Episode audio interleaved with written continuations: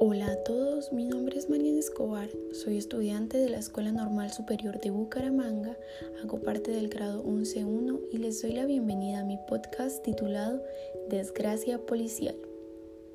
Para nadie es un secreto que el mes de septiembre sorprendió a Colombia con un caso fatal de abuso de poder.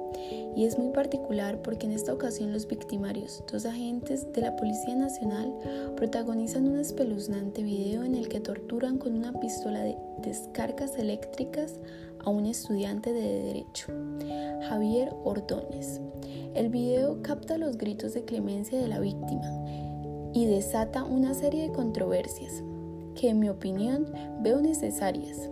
pues el pueblo colombiano debe manifestar su rechazo ante dicho acto, ante tal actitud cruel e inhumana que es evidente que tomaron los policías y tenemos la certeza de que es un hecho condenable. Sin embargo, no hay nada más erróneo que responder a la violencia con más violencia. Soy consciente que en Colombia es necesario pedirle a la justicia que haga su trabajo y actúe contra los responsables de este abuso de manera eficaz y ejemplarizante que deben encontrar respuestas a las preguntas que surgen y esclarecer este hecho de injusticia. Pero no apoyo las protestas fachada que se aprovechan también para hacer estragos. Ahora bien, considero que el rechazo de la cúpula policial a estos procederes debe ser contundente y sin matices, con acciones más que con palabras. Se debe dejar claro que la postura de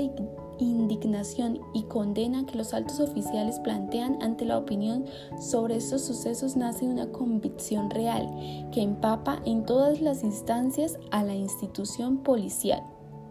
Ahora para concluir este audio en pro de la justicia, cabe resaltar que la necesaria relación de confianza entre la ciudadanía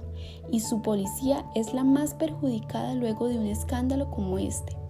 generando pie a un sentimiento de resentimiento, pánico y odio hacia la institución policial colombiana, por lo que urge detener esta dinámica tan nociva y para ello debe ser claro el propósito de que el episodio que cobró la vida de Javier Ordóñez jamás se volverá a repetir.